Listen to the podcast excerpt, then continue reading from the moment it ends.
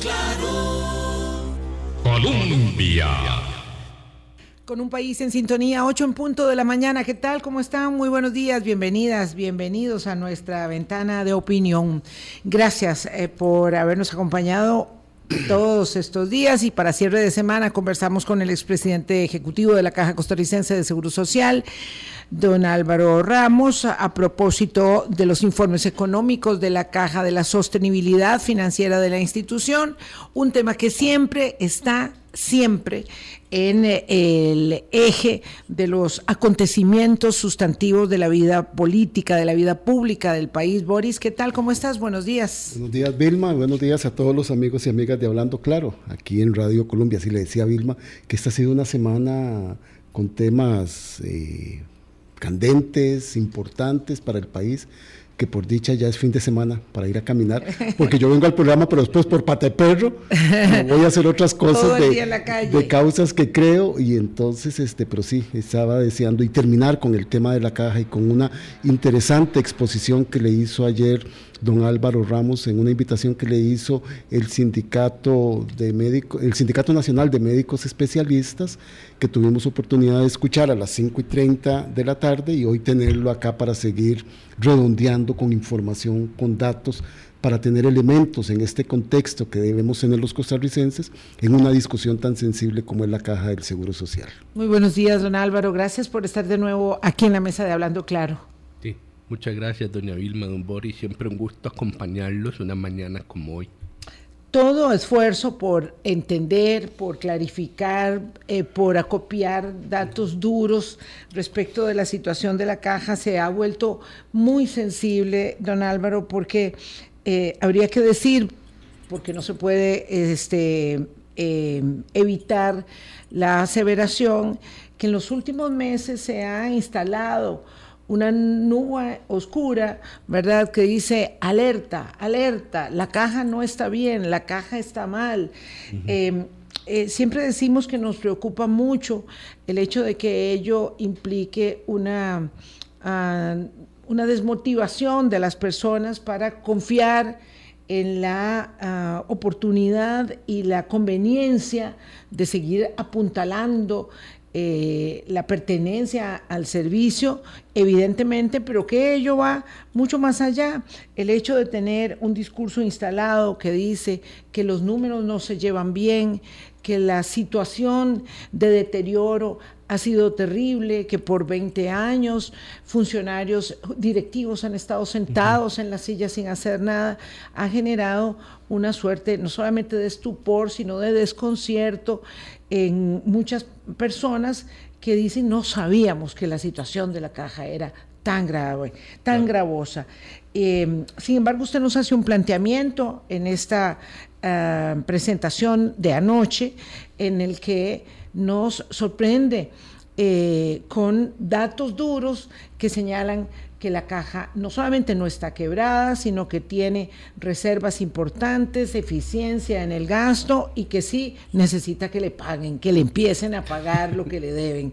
Eh, me gustaría entender primero cómo es que se muestran datos que parecen contradictorios y perjudiciales respecto de los estados financieros, con un ejemplo muy sencillo que usted utilizó, para que las personas puedan entender que cuando les dicen que los números son tan graves que no calzan por ningún lado, es porque son números distintos, que miden cosas diferentes y que por tanto las personas todas que no tenemos por qué entender esto, nos sentimos presas de un eh, nivel de desconcierto enorme respecto de lo que pasa en la caja. Así es. Sí, muchas gracias, doña Vilma. Tal vez vamos como en varias líneas en esto. Primero, creo que, y aunque parece cansado, es muy importante reiterar que la caja en realidad es tres grandes estructuras. Y este es un tema que a mucha gente se le olvida, pero es súper importante para entender por qué hasta en eso es incoherente un discurso de una situación crítica a la caja. Vamos por parte. Parte uno. lo que uno podría llamar el IVM, seguro de pensiones, ese tiene sus vetos actuariales, son vetos actuariales pesados, no son triviales, uno sabe que si se ven los estudios actuariales más serios, menos serios, no importa, siempre en algún momento aparece lo que en la jerga se llama el momento crítico 3. Podemos pelear si es en el 2032 o en el 2037, pero en algún lugar en nuestro futuro mediano aparece ese momento crítico 3. El error es considerar ese momento crítico 3 una especie de quiebra del seguro de pensiones. Es simplemente un momento en que se extingue la reserva si se continúa con el comportamiento actual. Pero ¿qué es lo que pasa? Que llevamos 25 años o más, yo diría ya 30, 30 años en que prácticamente todos los gobiernos y todas las administraciones han hecho reformas de peso, sea en el sistema de pensiones como un todo, o sea específicamente en el IVM.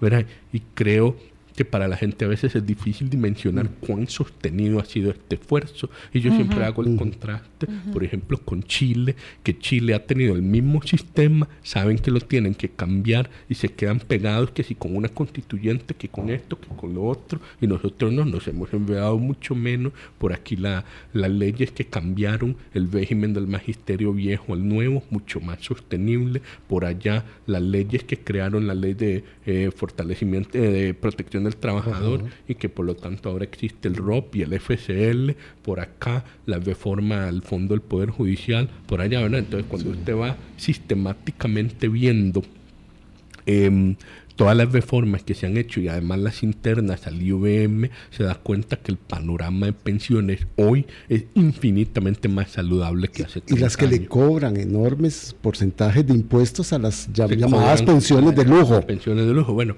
y todas las administraciones han ido poco a poco en el estilo que nos caracteriza a los costarricenses, tal vez un poco pausado, tal vez un poco lento, pero muy pero haciéndose. Sí. Y entonces, y aquí hay que dar mérito, así como el presidente le gustó, digamos, echar barro para atrás, aquí hay que dar mérito. O sea, la administración de Calderón, la de Figueres, la de Miguel Ángel, todas fueron haciendo algo y creo que a veces nos cuesta mucho decir eso. Bien, Segundo, em, está el seguro de salud financiero, el SEM. Ese seguro SEM tiene una serie de responsabilidades hacia los asegurados que son bastante claras en la ley y en la definición normativa que se ha ido haciendo y si se tratara solo de cubrir a los asegurados, la capacidad de ese seguro es casi infinita dónde está el reto verdadero de la caja en términos de su relación con el Estado. Que, para ponerlo muy en simple, el tercer componente de la caja es la provisión de servicios de salud, que es lo que llamaríamos los hospitales, los EVAIS, etc. Ahí es donde hay que entender que el cliente de los servicios de salud no es solo el seguro de salud como estructura financiera, también es el Estado y ahí es donde emana la deuda del Estado. Ejemplo típico. En la mayoría de los países del Cono Sur, por ejemplo, usted tiene un hospital del Ministerio de Salud, donde va básicamente la gente no asegurada y pobre, y un hospital del Seguro Social tiene dos hospitales. En Costa Rica solo tenemos uno, el del Seguro Social. ¿Por qué? Porque el Estado, en mi criterio, sabiamente, en vez de crear una infraestructura y un sistema duplicado y probablemente inferior, dijo, no, mejor todo el mundo va a la caja y yo reembolso el costo de la atención de las personas no aseguradas. Esto es especialmente claro en el Código de Niñez y Adolescencia que garantiza la atención de salud a los niños y adolescentes en Costa Rica. Atender un niño en Costa Rica, asegurarlo, cuesta aproximadamente 40 mil colones por mes, más o menos medio millón de pesos por año. La deuda del Estado por concepto de todos los niños que han sido asegurados por el Estado ya asciende a 640 mil millones de colones. Solo esa deuda es una de las varias que hay. Pero a mí me gusta resaltar esta porque es una de las más fáciles de comprender. Que el Estado dijo en Costa Rica no solo los niños asegurados por sus papás merecen atención médica, todos, todos es un derecho y el Estado se compromete a reembolsar el costo de ese derecho y ustedes verán que hago esta separación entre el SEM, el seguro y la provisión. Esto es importante porque a la hora de analizarlo en otros países como Singapur o, Suiza, estas cosas están muy separadas.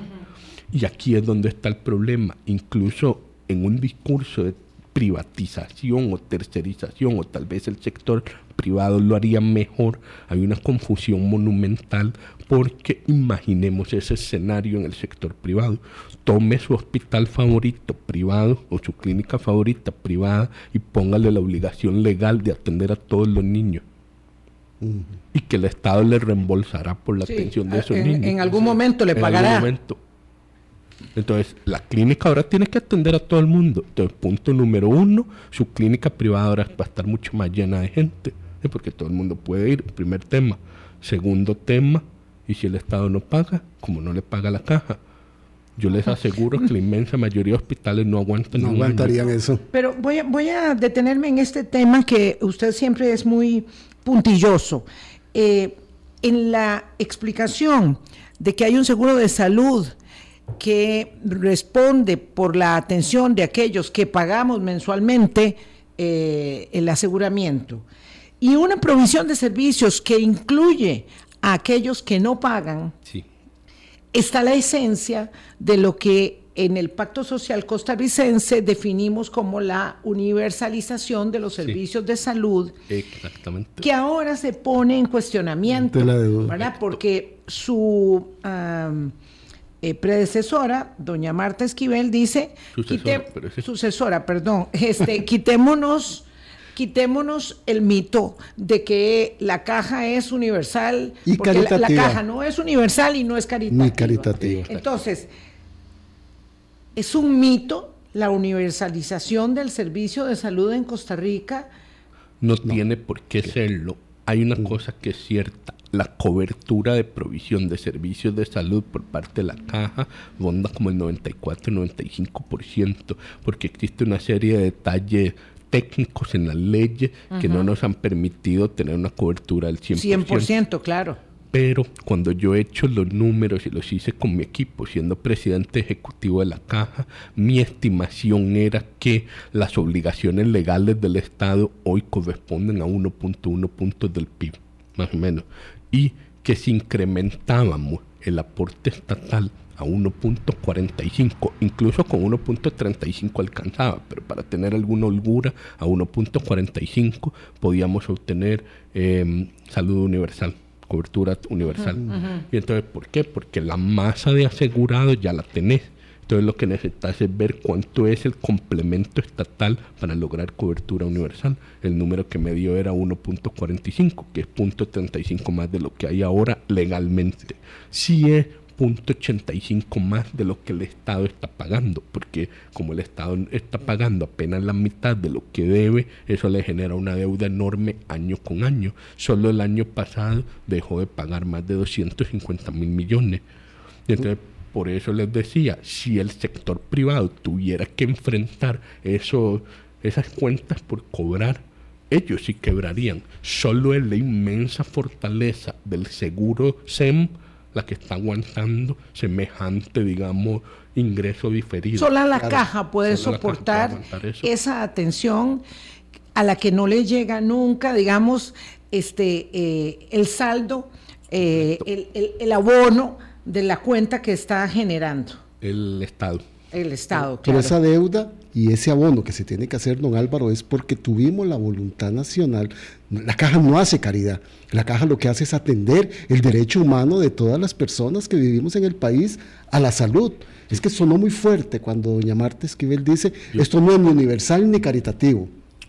A mí me dejó muy perplejo ese comentario, porque yo puedo entender me cuesta, pero puedo entender, mira, la caja está peor de lo que esperábamos y hay que tener cuidado con cómo expandimos el proceso, pero, pero es que una cosa es decir, vean, estamos en una situación fiscal difícil, tenemos que ir con cuidado con los tiempos, hacer un arreglo financiero adecuado para las dos partes. Desde el Ejecutivo, no desde la caja, digamos, claro. Todo eso uno lo entendería. Sí. Pero simplemente decir, el sistema ya no sirve es realmente peculiar. O sea, como le digo yo a la gente, vean, es que, y es un poco lo que puse anoche, la caja está costando en términos del PIB 6.5 puntos del PIB, más o menos, un poquito menos, pero digamos que 6.5 ustedes ven un país como Alemania, que acepto que están más viejos que nosotros, digamos, son países con una estructura etaria mucho más vieja que Costa Rica. Alemania gasta 12%, Francia gasta 12% del PIB, Estados Unidos gasta 18% del PIB. Impresionante, porque no tienen universalización de servicios ni nada que se parezca a lo que tenemos nosotros. Es que más bien el no universalizar los servicios de salud hace más caro. de costos intermedios que en Estados Unidos son extraordinariamente altos. Ellos tienen otros temillas ahí, pero no entremos mucho a hablar de Estados Unidos. El punto es, ellos gastan 18 puntos del PIB y la caja, caja gasta seis y medio. Y yo lo que estaba proponiendo es subamos de nuestros seis y medio a más o menos 7.3, ¿verdad? 1.8 del PIB para de gasto efectivo. Y con eso resolvemos listas de espera, cerramos las brechas en eBay, la gente ya no tendría que hacer filas en la madrugada. todo eso que la gente la desespera lo podríamos resolver en un 80-90%.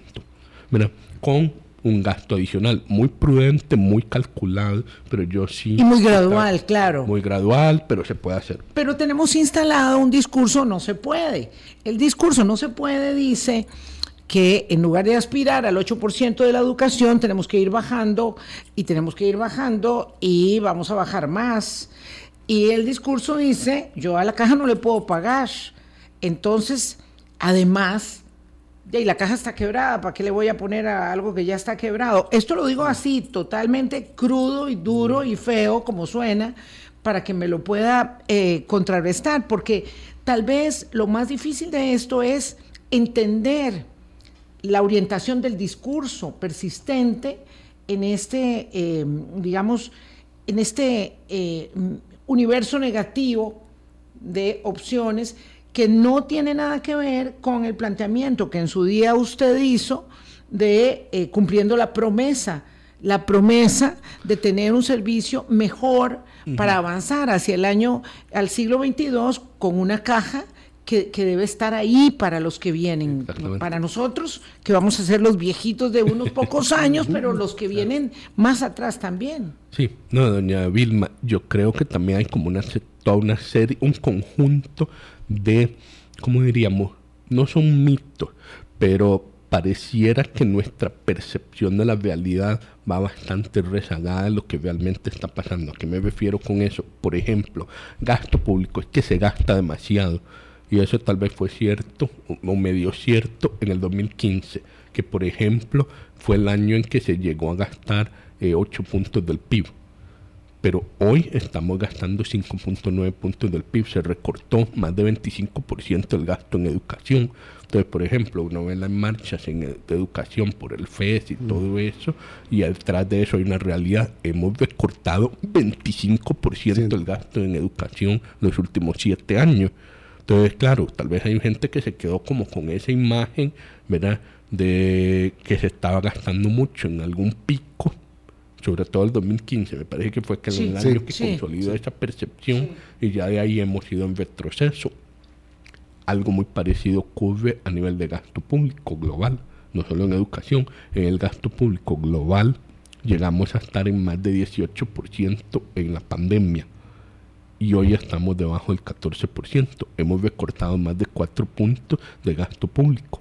Entonces, claro, la gente sigue como con esa imagen de un gasto público disparado, disparado elevado. y en realidad lo hemos contraído brutalmente. Brutalmente a costa de inversión social, evidentemente. Don Álvaro, permítame ir a una pausa, por favor, son las 8.20 de la mañana, el expresidente de la Junta Directiva de la Caja de Seguro Social nos acompaña en una semana que abrimos con el tema de la caja, con la especialista en política social latinoamericana Juliana Martínez y terminamos con don Álvaro en un tema que nos va a hacer permanentemente volver una y otra vez sobre eh, los asuntos tan sensibles de la seguridad social en Costa Rica. Ya venimos.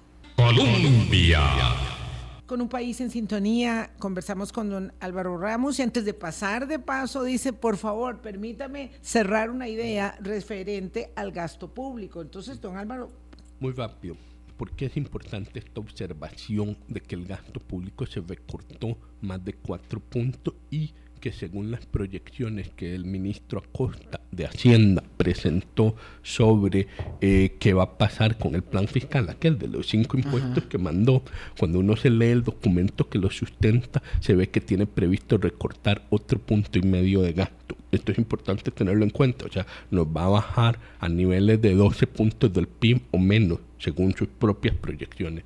Entonces, uno dice, suave, pero si somos un país que aparentemente va a recortar 5 puntos y medio del PIB en gasto, pues podríamos gastar 0.8, que es una fracción de eso, en tener salud universal.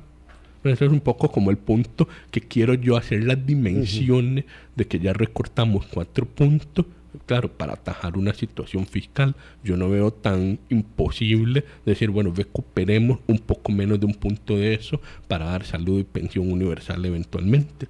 Eso por un lado. Dos, em, la deuda impagable, ¿verdad? Porque un poco el discurso de la deuda impagable. Primero, nadie está pidiendo que la paguen de hoy para mañana.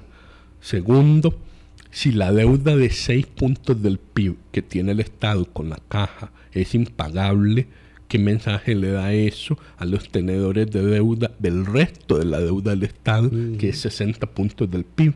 O sea, si yo fuera un banquero de Nueva York y leo las declaraciones del presidente de la República diciendo que no puede pagar 6 puntos del PIB, me pongo un poco nervioso porque pienso, ¿y por qué me va a poder pagar los 60 puntos del PIB a mí?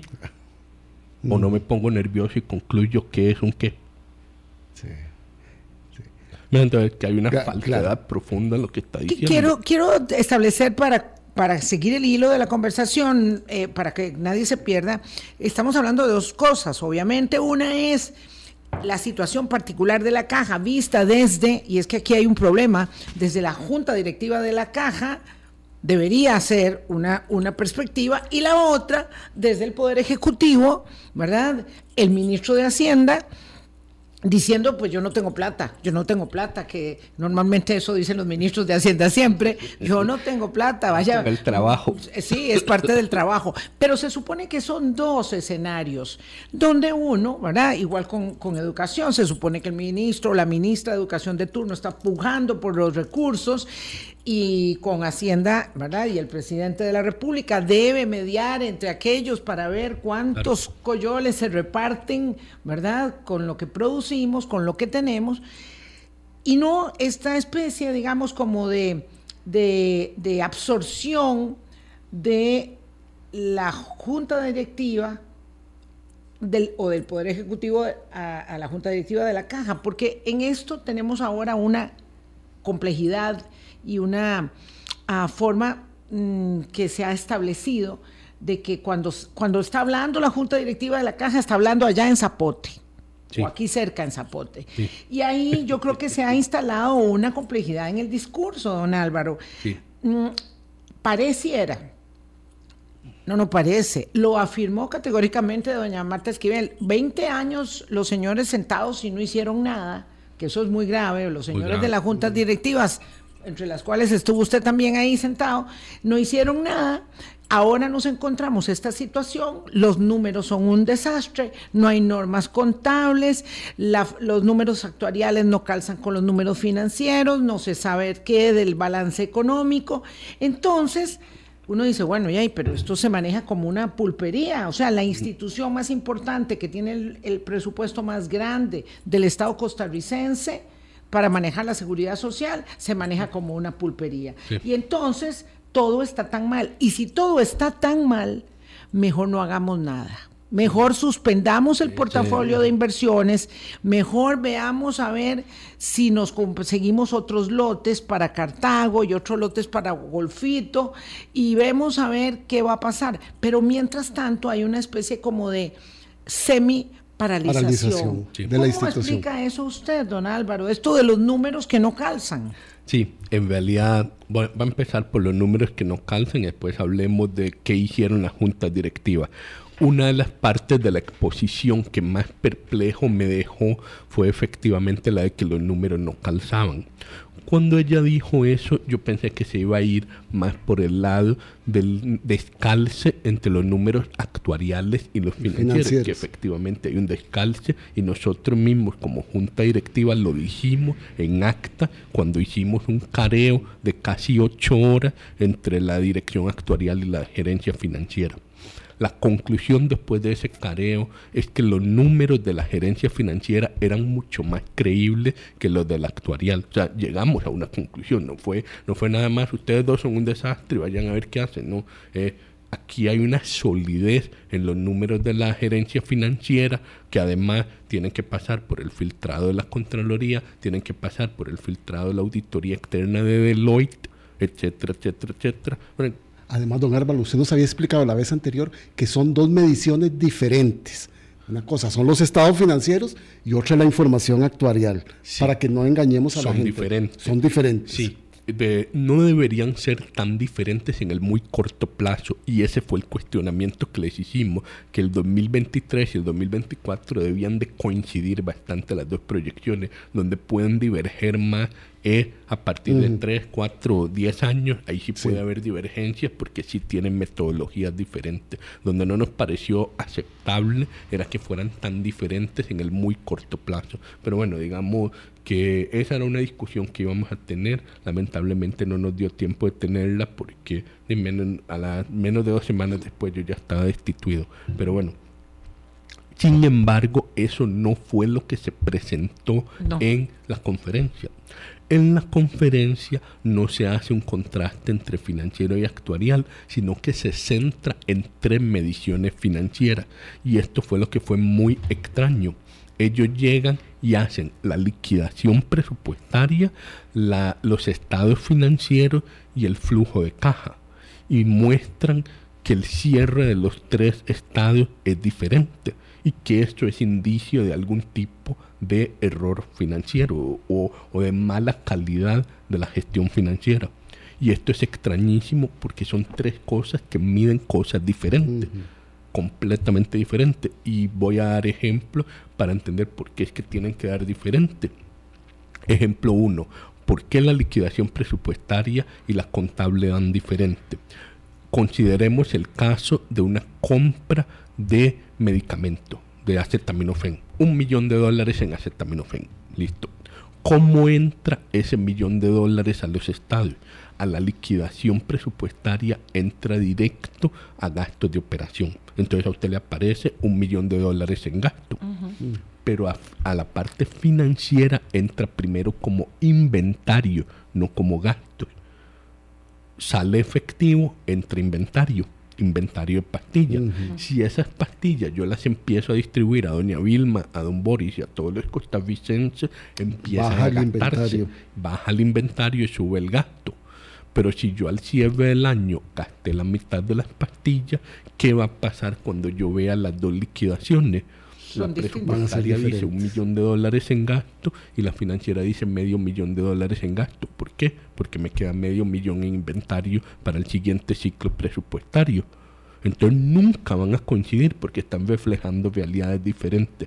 Primer problema. Claro, y esos números claro, se veían ahí como unos números absolutamente, Absolutamente reales. este, divergentes, Sí. no, diver- eran diferentes. Pero es que son diferentes. Pero además, ¿quiénes de nosotros podemos entender que esto que está diciendo don Álvaro, de las, el ejemplo de las pastillas de, aceta- de acetaminofén es así, decir en el número A, no, el estado financiero no es lo mismo que el presupuestario, porque claro, no se han gastado esas pastillas, no se ha terminado de gastar eh, este, esos sueros. Nadie puede entender eso. Es. Entonces, si alguien que está investido de una poderosa autoridad, como la presidencia ejecutiva de la Caja y el presidente de la República nos plantean que estos números están torcidos, ¿verdad? Y que además hay una caja para ir a llevar al Ministerio Público con unos am, papeles que son pruebas irrefutables de una situación muy, muy terrible que está pasando de, pues todo el mundo se queda con la idea de que eso es así, Sí, sí. porque ese discurso, usted dice que lo dejó, que le parecieron acusaciones peculiares. Eso es una manera bastante, bastante liviana de presentar el tema, pero lo cierto es que conduce a una, a una confusión, a una incertidumbre y a una enorme preocupación respecto de que nuestro sistema de salud y nuestra seguridad social en su conjunto está en grave riesgo y que nadie había sido nadie había tenido la interés de salir a decirnos a los costarricenses que esto nos estaba pasando. La Sí. puesta en escena del guion recurrente de ellos, de la posverdad, es generar la duda y decir, esos números no calzan porque alguien se ha robado algo. Eso pareciera que es la intención final de lo que ellos están haciendo, don Álvaro. Sí, yo no estoy muy seguro para dónde quieren ir con esto. Yo lo que les puedo decir es que es probablemente una presentación que habría obtenido una pésima nota en un curso introductorio a contabilidad, porque además agrego todavía lo la liquidación presupuestaria y la liquidación, bueno, estado financiero tienen sus sutilezas, ¿verdad? Hasta por temas como que los ingresos son devengados, son el ingreso efectivo. Bueno, hay un montón de temillas ahí contables que los contadores y los administradores financieros lo manejan a la perfección y entienden perfectamente por qué estos dos no. Pero el que yo sí sentí que ya llegaba a un nivel como de mala fe extraordinario es el tercero, es el del flujo de caja. Porque por definición el flujo de caja no tiene nada, Nada que, ver. con los estados financieros. Y la pregunta es, ¿por qué si un estado dice que tenemos un billón de superávit, el otro estado dice que tenemos 700 mil millones de superávit, los flujos financieros parecen ser cero? Y la razón es súper sencilla. Por definición, por deber fiduciario, si yo tengo 700 mil millones de superávit en la caja, yo no los puedo tener en la cuenta corriente de un banco ganando cero. No. Yo los tengo sí. que invertir Claro, Sí. para claro. que generen intereses mientras esperamos a que los usemos. ¿A que los usemos en qué? En, no sé, el hospital de Cartago. Entonces yo no lo voy a tener en una cuenta corriente hasta hacer el hospital de Cartago, no. Yo lo voy invirtiendo en instrumentos financieros. Que ganar dinero. Para Vayan que ganando. genere recursos, esperando a que ya, hoy sí los tengo que usar o que ya los liquido y procedo a usarlos. Entonces, en el momento en que yo agarro ese efectivo y lo convierto en instrumentos financieros, desaparece, o no, no desaparece, pero digamos, se convierte en un egreso que se llama provisiones y reservas, me parece, ahí está la línea. Entonces, claro, es una línea de egreso y por eso se hace cero. De hecho, me parece recordar, si uno lee ahí, que es muy borroso, pero que básicamente el número de provisiones es casi igual al del superávit. O sea, no es por las mismas razones, pero un poco es un reflejo de que efectivamente hemos ido acumulando enormes montos en reservas y provisiones. Lo que es cierto es que hay que tener mucho Mucho conocimiento, conocimiento. para este eh, hablar eh, respecto de números y de números tan grandes y de, y de cuadros donde la letra es in- in- in- diminuta, diminuta y que aún viéndolo usted no puede sacar ninguna conclusión, pero si le dicen que ya llegaron a esas conclusiones, ahí hay un gran problema, porque yo hago como un acto de fe en la, en la, en la investidura que detenta el ejercicio del poder, de la definición de las políticas públicas para, para, para, para decir, bueno, ya están haciendo lo que es debido. Ahora yo pregunto, don Álvaro, usted, siendo presidente ejecutivo de la Caja, que lo fuese hoy, ¿hay algún escenario en el cual usted diría que no se puede hacer el hospital de Cartago, que mejor buscar otro lote, que no se puede hacer el nuevo hospital de Golfito, que es mejor ir a buscar otro lote, eh, que, tal vez vamos a ver cuáles se vais de los, de los aprobados, ¿verdad? No de lo que está stand-by, sino de los aprobados. Hay que hacer. ¿Hay algún escenario donde usted diga no hay que ir adelante con ni el portafolio de inversiones porque es mejor esperar a que se aclaren los nublados del día, si es que esos nublados están instalados en Cartago y en Golfito y en varias comunidades que urgen de VAIS? Para mí no había ningún escenario en el que fuera lógico paralizar todas las inversiones. yo sí quiero ser cuidadoso con esto. Si nosotros hubiéramos llegado a la conclusión, a ver, era un poco raro porque yo no lo hubiera permitido, además, se lo digo con, transparentemente, la Contraloría me dijo no lo permita tiene que cobrarle la deuda al Estado. La Contraloría me lo dijo. Es una disposición de la Contraloría. Yo soy súper respetuoso de las disposiciones de la obligado, Obligado, obligado. de ley. Soy muy respetuoso. Más bien, yo veo como que doña Marta y don Rodrigo no parecen creer que las observaciones de la Contraloría son importantes. Pero la Contraloría ha sido muy contundente que esa deuda se debe aclarar y se debe pagar. Y se debe cobrar, digamos. Lo dice para los dos lados. Me, me lo indicaron a mí. Usted debe cobrar yo imagino que en algún alguna oportunidad le habrán indicado al Ministerio de Hacienda debe pagar. Entonces, digamos, yo prefiero ni siquiera contemplar el escenario donde el Estado nunca va a pagar, porque sería de alguna manera una brecha del deber fiduciario al seguro de salud, porque piénsenlo como junta directiva. Yo soy la junta directiva de un seguro llamado seguro de salud que ha gastado Ojo, lo ha gastado, ha gastado 2.4 billones de colones del seguro en atender personas que no están aseguradas, bajo el compromiso de que un ente no es realmente externo, pero al final de, para efectos jurídicos es externo, un ente externo llamado Ministerio de Hacienda me va a reembolsar. Si yo simplemente digo, no voy a pedir ese reembolso, entro en un problema serio. Estoy teniendo responsabilidades. Una responsabilidad de no haber cobrado debidamente esa deuda. Y esas indicaciones de la Contraloría General de la República de pagar el Estado a la Caja del Seguro Social han sido recurrentes y se han atendido en algunos momentos. Pero ahora no, porque don Álvaro, con la explicación que usted estaba dando, para que le vaya quedando claro a la gente, ¿verdad? El IBM va teniendo, ha, tenido históricamente eh, reformas que le dan sostenibilidad. El SEM es el seguro que está sosteniendo en este momento a la caja. Entonces el verdadero problema que estamos enfrentando es la deuda que el Estado le debe por esas provisiones de ley que están establecidas y que le tiene que pagar a la caja para seguir funcionando. Ese es el problema. Básicamente porque lo que ocurre que el monto que cobra el SEM a los asegurados sí es básicamente suficiente para proveer servicios de salud a los asegurados.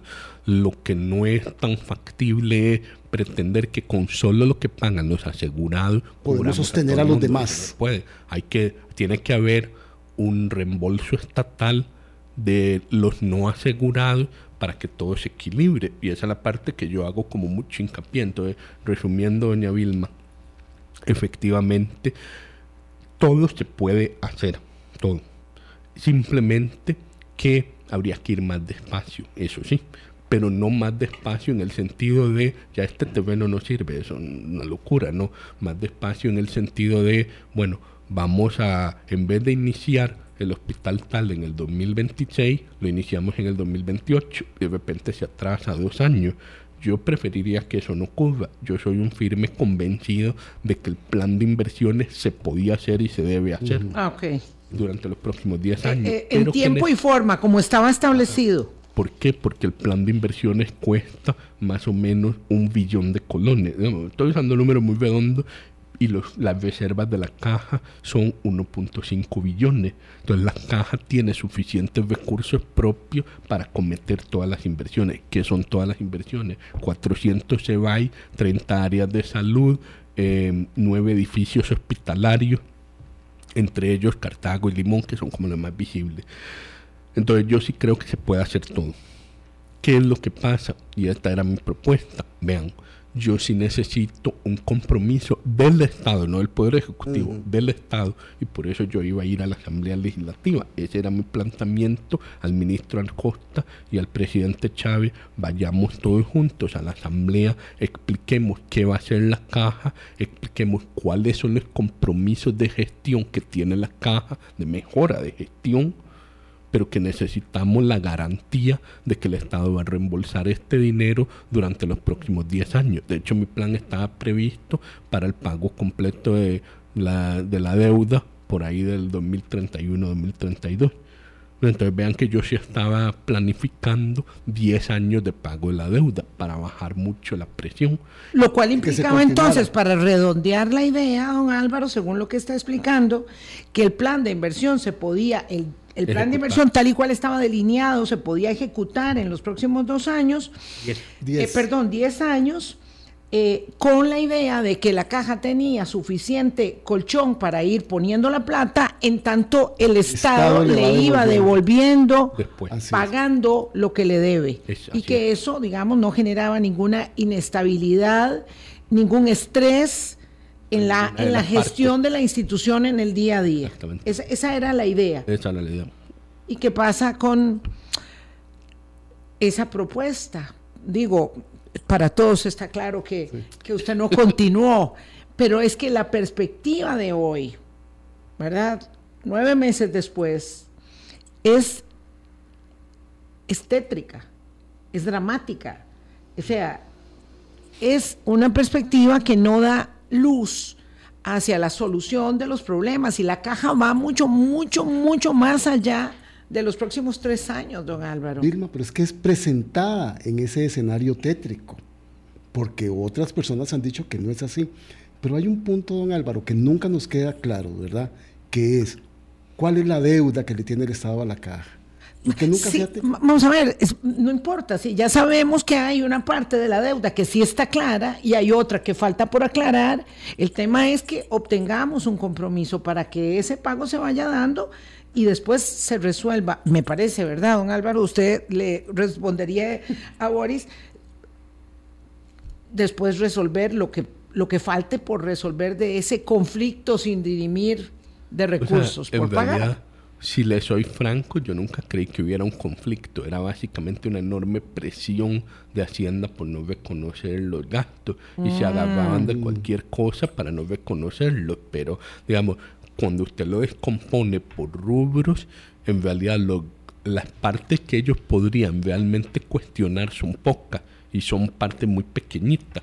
Y hay ejemplos legendarios, me acuerdo de uno, de una factura que se pasó por concepto de, no sé, 10.000 pruebas de paternidad, de esas pruebas que sí, Sí, sí. Mm genética de paternidad responsable. Se manda la factura a Hacienda y resultó que Hacienda revisó las 10.000 pruebas y había una prueba que estaba, o dos, no me acuerdo, que no coincidía el sexo. No, me acuerdo cómo era la historia, que era una chiquita y pusieron que era un chiquito. Rechazaron toda la factura por eso. Pero entonces hay como un doble juego, ¿verdad? si no quiero pagar, no te pago. O sea, donde ellos saben perfectamente que el 99% de la deuda es válida, pero se están agarrando de pequeños errores contables o de, o de gestión de, para decir no pago nada. Y eso en mi criterio, doña Vilma, no se vale.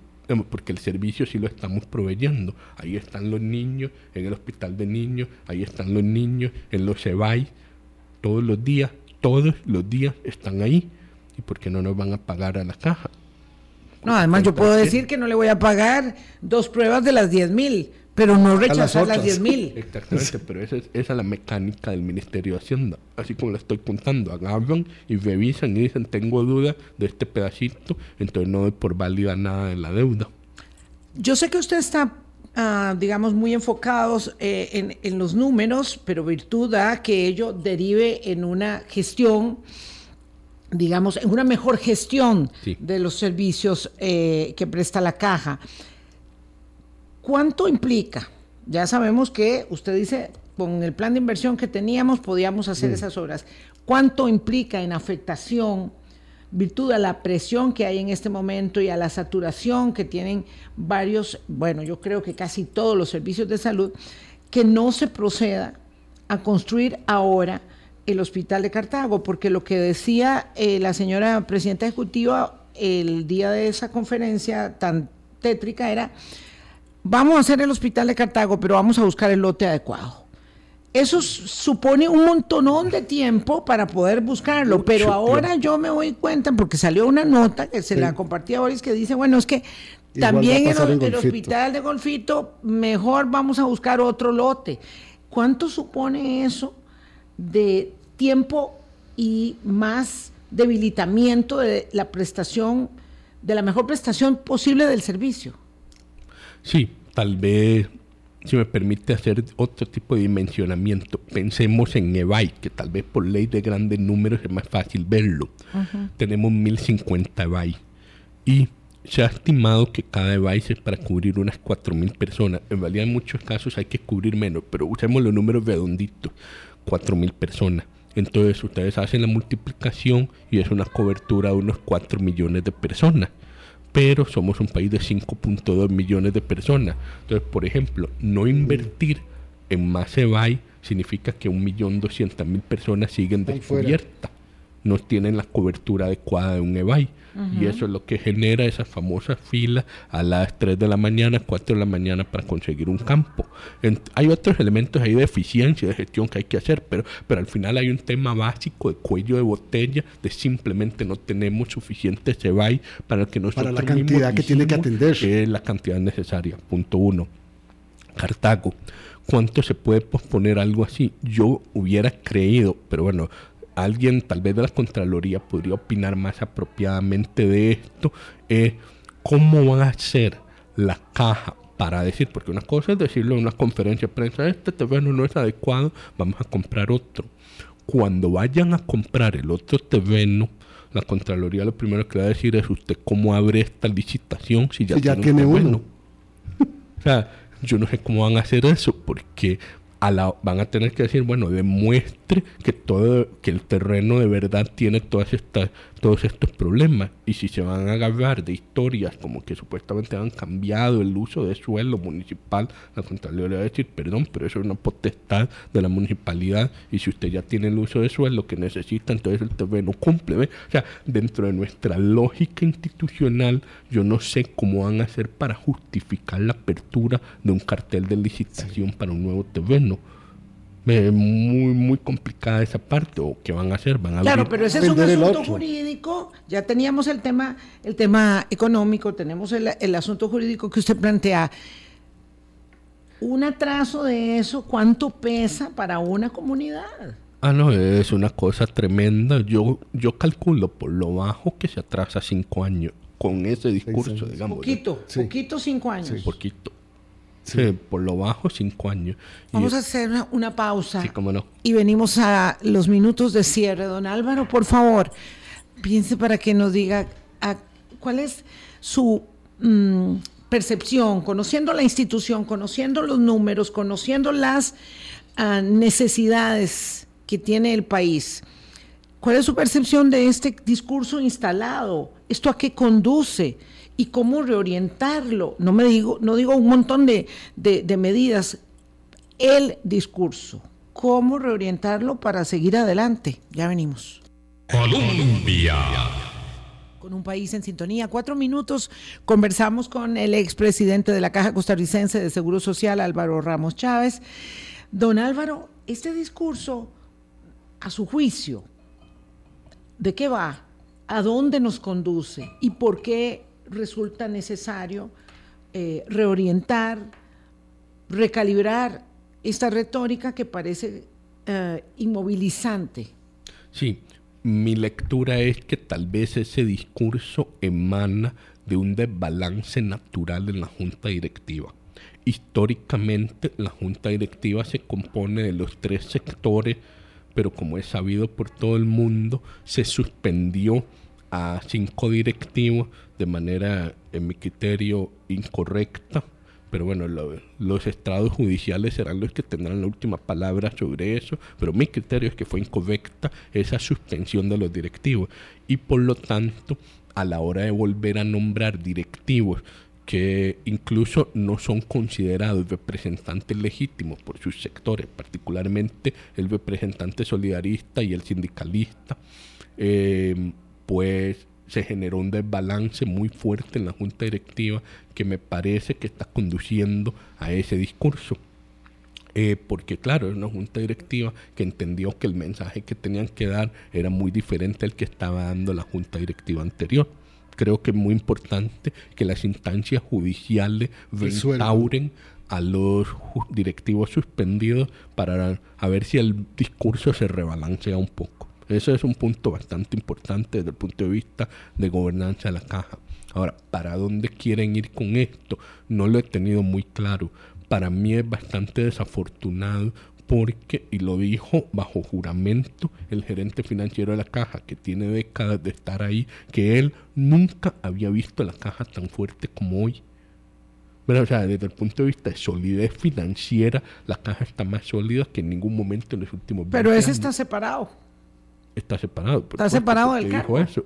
Claro, porque dijo eso. Pero, doña Vilma, imagínese la frustración para mí que yo llegué en realidad esperando, porque yo venía de Suiza, yo no tenía como el detalle que había pasado durante la pandemia. Yo pensé que iba a llegar a una caja mucho más débil por la pandemia y me llevé la grata sorpresa de que la morosidad en la pandemia fue muy baja, los patronos siguieron pagando y por eso en mi discurso de despedida de la caja yo hice la observación, hubo dos tipos de héroes durante la pandemia, mm. los que todos sabemos, los doctores, enfermeros, em, em, ¿cómo se llama? servidores médicos que lucharon a brazos partidos contra la pandemia y dos, nuestro empresariado, nuestros trabajadores independientes que hicieron un esfuerzo enorme cuando les faltaba hasta de qué comer y siguieron cotizando. Y no es justo para el país que después de haber sobrevivido esa pandemia horrible y tener una institución señera como la caja fuerte y sana y que podía retomar las inversiones necesarias para cerrar toda la brecha, acabar con las listas de espera. O sea, todo ese discurso que el propio presidente parece importarle mucho, lo, lo, a ver, él mismo se pone la zancadilla. Él quiere bajar la lista de espera, va a ser casi imposible si no se hace este tipo de inversiones y además hay un tema de credibilidad credibilidad hacia los cotizantes, que claro, el cotizante va a decir, ¿y yo por qué sigo pagando la caja? Mm. si ya está quebrada. Absolutamente. Y no se le olvide, doña Vilma, credibilidad hacia los empleados de la caja. Si yo soy un empleado de la caja y es muy común en la caja tener gente que le dedica 40 años de su vida a la caja, un muchacho joven entra a la caja hoy que va a decir, dice, este lugar está quebrado, mejor ¿Para que aquí me voy? es muy una, es una lógica perversa decir que la caja está quebrada, que el seguro universal es insostenible. Tenemos que irnos lamentablemente, siempre cuando hablamos con don Álvaro, a mí que el tema obviamente me, apasiona y yo creo que a, la mayoría de nosotros el tema nos convoca siempre. Eh, le agradezco muchísimo de nueva cuenta, don Álvaro. Seguimos esperando que la sala constitucional se pronuncie respecto al tema de la caja. Tal vez el gran temor que tengo yo, doña Vilma, es la salud es un derecho, no es un negocio. Y yo no sé si don Rodrigo y doña Marta tienen eso claro.